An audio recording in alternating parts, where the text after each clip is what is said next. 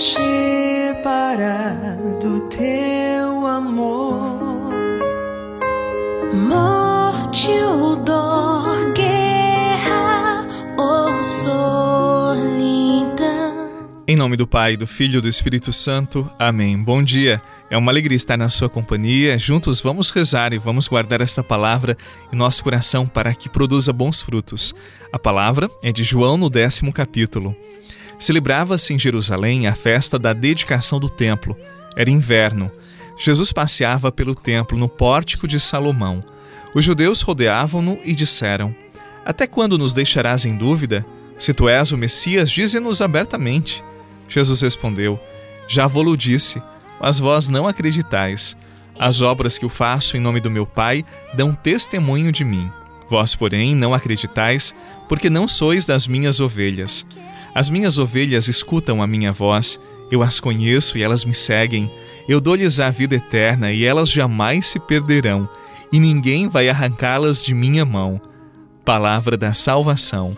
Glória a vós, Senhor.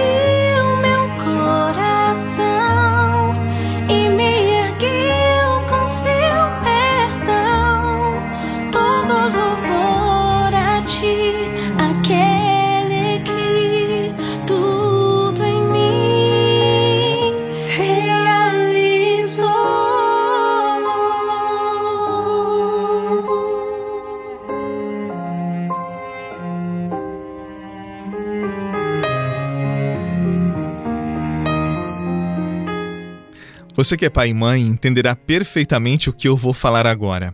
Eu já contemplei essa cena muitas e muitas vezes e há sempre beleza, muita candura nessa cena que eu vou descrever. Quando uma criança pequena, ainda de colo, ela fica com os estranhos e é por eles cuidada por alguns minutos, facilmente ela estranha e ela começa a chorar. Esse choro é sempre expressão de insatisfação, de medo, de insegurança Afinal, não são vozes familiares as que a criança está ouvindo, vozes que ela está acostumada. E eu acho muito bonito quando o pai ou a mãe chega bem pertinho e diz assim: Calma, filho, é o pai. Calma, mãe está aqui, vai ficar tudo bem. Imediatamente você sabe. A criança, ela para de chorar e os seus olhinhos ficam buscando aquela voz, ficam buscando aquele rosto familiar que indica segurança, proteção, amor, eu fiz essa introdução para reler um trecho do Evangelho de hoje, para que agora você compreenda melhor. Disse Jesus no Evangelho de hoje: As minhas ovelhas escutam a minha voz, eu as conheço e elas me seguem. Dou-lhes a vida eterna e elas jamais se perderão, e ninguém vai arrancá-las de minha mão. Você conhece a voz de Jesus? Será que muitos dos seus medos, das suas inseguranças, das suas revoltas, não vem de você não conhecer bem a voz do Senhor? Ele disse que quem conhece a sua voz jamais se sentirá desamparado, perdido, porque ele não abandona as suas ovelhas. Para aquele que crê e confia no seu Senhor, a promessa de Jesus é um alento para o coração.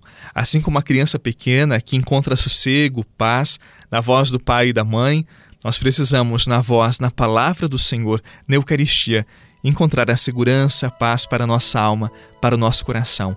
Mas antes, nós precisamos buscá-lo, encontrá-lo, conhecê-lo.